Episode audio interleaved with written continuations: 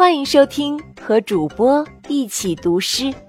本节目由安娜妈咪教育公益电台制作，所选诗歌均出自《世界儿童文学经典童诗集》《一个孩子的诗源》。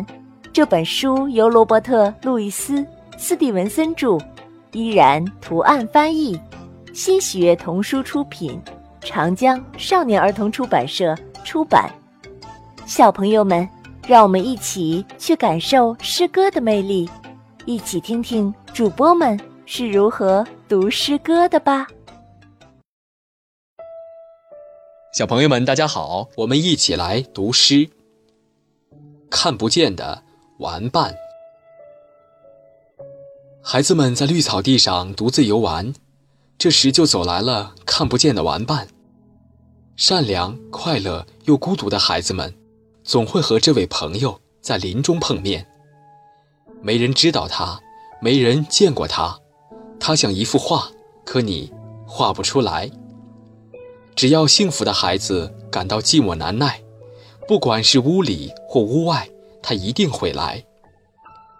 他在月桂树上睡觉，草叶上奔跑。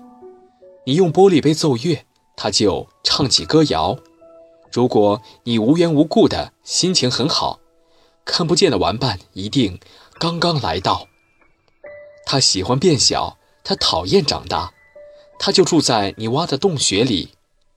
你和小锡兵玩打仗游戏，他总和失败的队伍站在一起。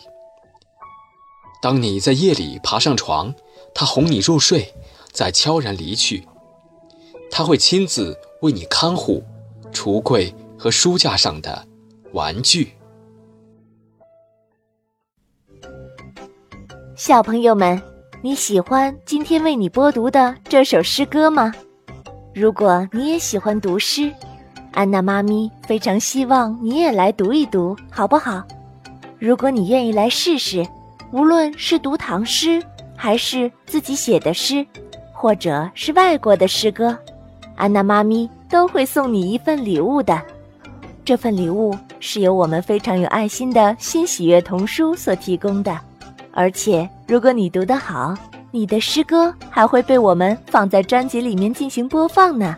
那么现在，赶快把你读的诗歌的语音发送到安娜妈咪的微信公众号上吧，搜索英文字母 a n n a，再加上中文的“妈咪”两个字，就可以找到了。